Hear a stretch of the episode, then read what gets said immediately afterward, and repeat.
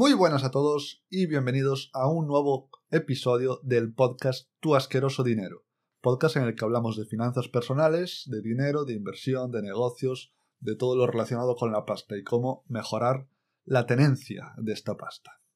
Antes de empezar, recordar que en www.javalince.com hay ahí formación gratuita, muy facilita de digerir, así que si os interesa os pasáis por ahí y le echáis un ojo.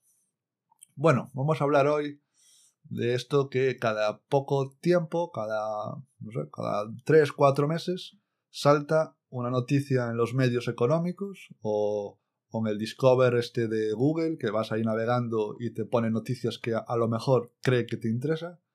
Y es que Robert Kiyosaki, el experto que ha escrito Padre Rico, Padre Pobre, predice que la economía mundial se va al hoyo, que vamos hacia una crisis inevitable. Este campeón lleva prediciendo lo mismo los últimos 20 años. Supongo que algún día acertará. Robert Kiyosaki es, es famoso conocido en el mundo económico por haber escrito eh, ese libro que decimos, Padre Rico, Padre Pobre. Padre Rico, Padre Pobre es un libro de referencia sobre finanzas personales eh, y es el, uno de los libros cambia vidas por excelencia.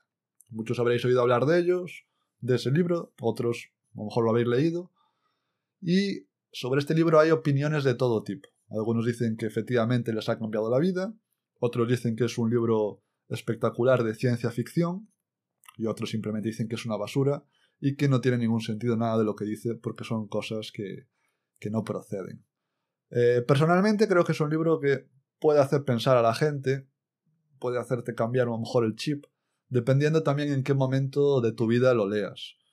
Eh, ya sabes, si a lo mejor ves una peli de estas romanticonas y estás enamorado, entonces la peli te parece brutal. Y cuando no es así, dices menuda basura. ¿no? Como, como Titanic, por ejemplo.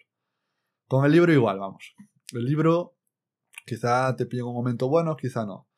Pero así como resumen, para resumir, no creo que sea el mejor libro que haya sobre el tema, ni muchísimo menos. Es un libro muy corto, tiene seis bloques principales, algunos de ellos son más interesantes que otros, algunos son muy motivacionales, de esos que acabas de leerlo y dices, ¡guau! Estoy a tope. Pero ya después, cuando duermes, ya se te pasa la adrenalina de estar a tope. Pero sí que habla este libro de un concepto que sí que hay que saber y hay que tener muy claro, que es muy fácil de entender, pero que hay que tener claro, que es el que vamos a hablar ahora, que es la diferencia entre activos y pasivos. Es algo muy simple, como veréis, pero hay que saber y tener clarísimo. De simple que es, es absurdo. Un activo es todo aquello que ponga dinero en tu bolsillo.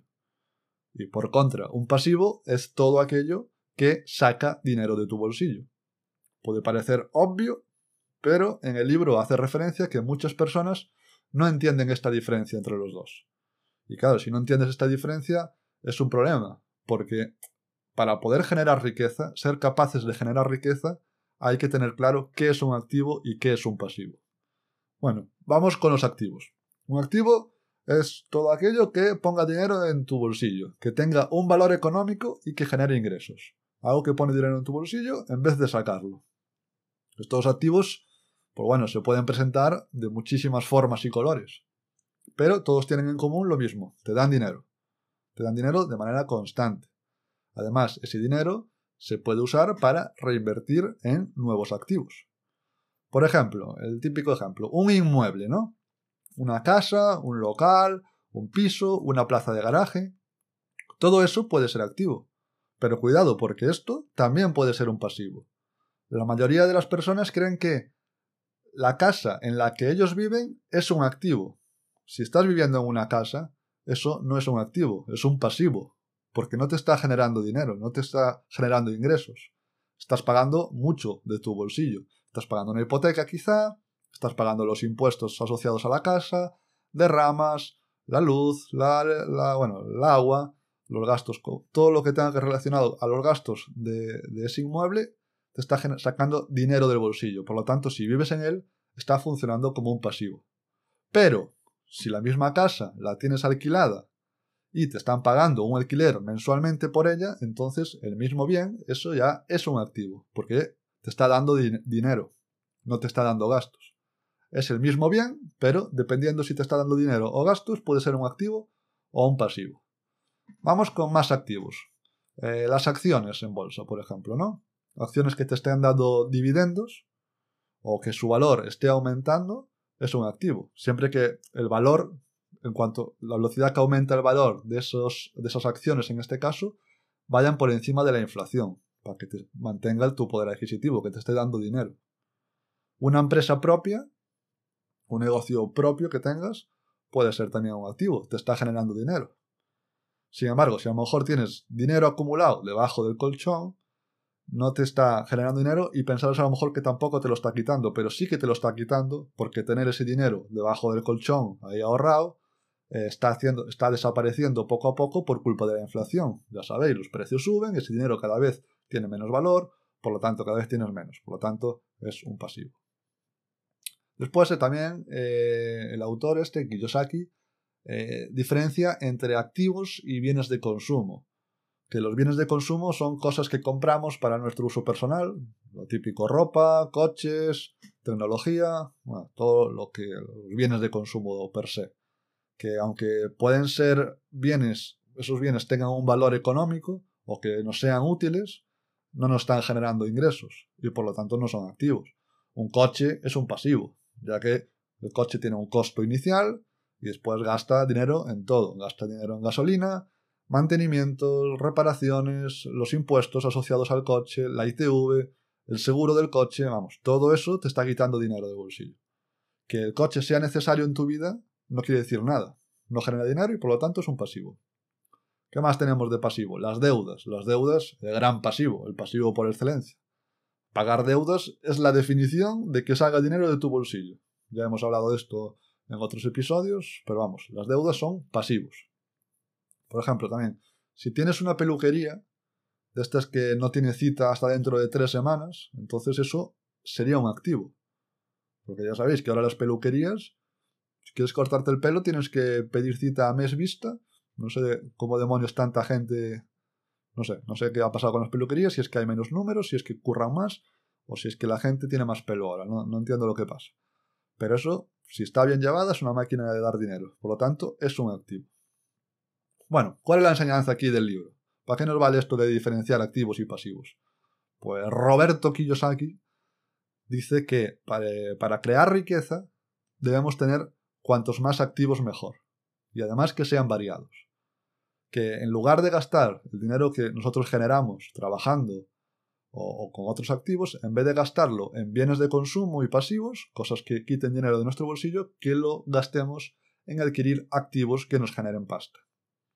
También recalca, que parece una absurdez, pero que muchas personas, bueno, lo que hablamos también en otros episodios, se quedan atrapadas en la trampa de adquirir demasiados pasivos en vez de activos. Estos pasivos se pagan con deudas, deudas se pagan con. hay que pagar intereses para pagar esa deuda, y entras ahí en la rueda de que empiezas a acumular pasivos, pasivos, pasivos en vez de activos, y es muy difícil generar riqueza a partir de ahí. Si quieres, si quieres generar riqueza, tienes que tener activos.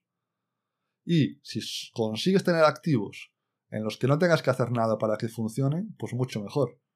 No es lo mismo estar al loro de lo que pasa con tu peluquería, esa de antes, que te va tan bien, que, eh, que tienes que estar ahí pendiente de que siga siendo así, pendiente de que todo funcione, de que si tienes empleados, pagarle a los empleados, de que todo vaya correcto, de que no pierdas clientela. No es lo mismo estar pendiente de un negocio así, que aunque sea un activo, tiene un trabajo, que tener, por ejemplo, pues eh, una cartera de acciones que repartan dividendos, que esas, esas acciones te están dando dinero mientras tú estás durmiendo. No tienes que hacer absolutamente nada, simplemente tenerlas. En un caso tienes que estar pendiente y en otro no. Y bueno, esto es lo, importante del libro. Después ya tiene otros apartados que pueden ser más o menos interesantes, pero este es el gran concepto que se puede sacar del libro. Que es un concepto que hay que conocer y, que es curioso porque es normal salir de la educación obligatoria, la educación, la ESO, bueno, primaria incluso, sin tener ni idea de esto. Que como veis es algo súper simple, pero también es muy simple multiplicar.